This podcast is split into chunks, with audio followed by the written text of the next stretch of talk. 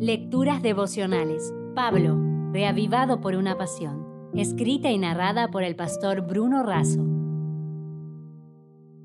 Hoy, 18 de febrero. Saber versus vivir ese saber. Romanos capítulo 6, versículo 3. ¿O no sabéis que todos los que hemos sido bautizados en Cristo Jesús hemos sido bautizados en su muerte? ¿Sabemos qué significa saber? Técnicamente es conocer, tener noticias de algo o habilidad o capacidad para hacer algo. Sin embargo, Pablo nos desafía en Romanos 6 a saber por lo menos tres cosas. El primer saber es que estamos unidos a Cristo y su muerte por medio del bautismo. El pecado nos separó de Cristo, pero en el bautismo somos unidos a Él, a su muerte y a lo que esto significa. Dejamos de estar bajo el reino de Adán para formar parte del reino de Cristo. En el bautismo, crucificamos el pecado en nuestros corazones, morimos a la vida vieja, somos sepultados, inmersos juntamente con Él para emerger, resucitar a una nueva vida.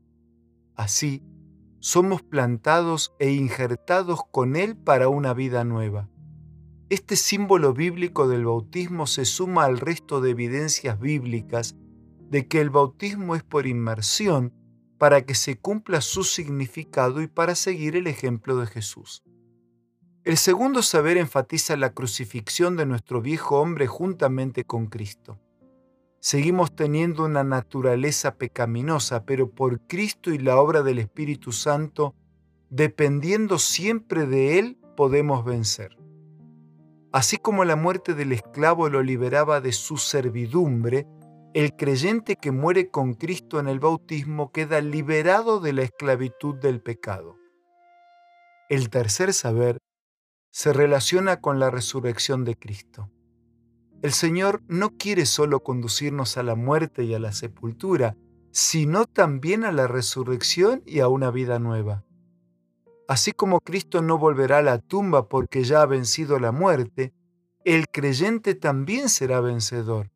La muerte ya no tendrá autoridad. La conclusión de este saber es que vivamos, es decir, apliquemos el conocimiento a la vida. Saber y no aplicar lo que sabemos no nos otorga ventajas. Por el contrario, aumenta nuestra responsabilidad porque como bien decía Jean de Gerson, al final no se nos preguntará qué sabemos, sino qué hemos hecho con lo que sabemos. Por eso, amigo, junto con mi abrazo, quería invitarte a una reflexión final concluyendo nuestra meditación de hoy. ¿Qué cosas podrían separarnos de aplicar lo que sabemos? Incoherencia entre el discurso y la acción, indiferencia, fanatismo, desidia, desvalorizar el conocimiento, prejuicios, presiones, burlas, oposición, entre tantas otras.